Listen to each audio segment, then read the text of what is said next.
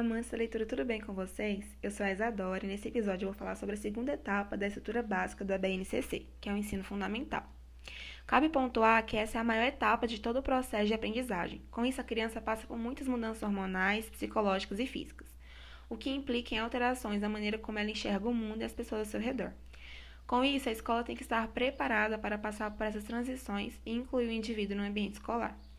Os primeiros dois anos do ensino fundamental têm como objetivo alfabetizar a criança para que ela tenha capacidade de fazer parte do meio da leitura e escrita. Ao longo dos anos, essa aprendizagem vai sendo reforçada através das práticas e experiências vividas pelo aluno. Os educadores, durante toda essa etapa, têm que preparar as crianças e garantir que elas transitem pelos anos iniciais e finais do ensino sem causar ruptura no processo de aprendizagem. Leitura para a BNCC não diz respeito somente a textos com estruturas formais, mas inclui também imagens, filmes, vídeos e músicas, e é de extrema importância que os alunos saibam relacionar e refletir sobre os conteúdos desses diferentes formatos de leitura. Contudo, para desenvolver essa capacidade de articular informações entre textos, é preciso ler obras de vários gêneros divergentes para aumentar o repertório e conhecimento do aluno. Essa prática deve ser estimulada pelas escolas durante o processo de aprendizagem. Uma boa leitura e produção textual é produto da construção do ensinamento da vida estudantil do aluno. Sendo assim, de acordo com a BNCC, uma boa leitura é aquela que o leitor, com toda a sua bagagem de conhecimento adquirido na escola, consegue identificar qual o público-alvo, a opinião do autor, o meio que foi publicado, a linguagem utilizada, se há mais de uma interpretação, qual a problemática do texto e como ela foi conduzida.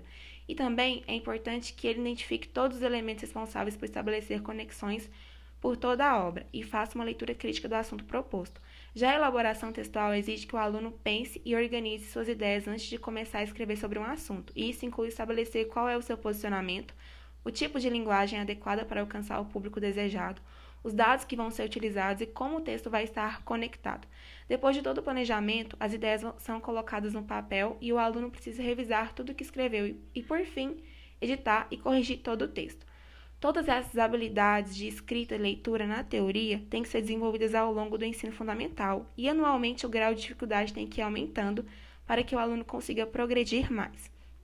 Com esse, como esse conhecimento vai sendo construído ao longo dos nove anos dessa etapa, um método didático para ensinar é contextualizar os, os textos apresentados e as teorias com a realidade da criança para melhorar a compreensão acerca daquele assunto e assim efetivar a aprendizagem. Em suma, o ensino fundamental tem como finalidade, ao longo dos nove anos de duração, alfabetizar a criança, desenvolver a oralidade e sua capacidade de se relacionar na sociedade, capacitar o aluno a ter autonomia na produção textual, seguindo a estrutura proposta, e, e também ler e conseguir relacionar obras divergentes de forma crítica.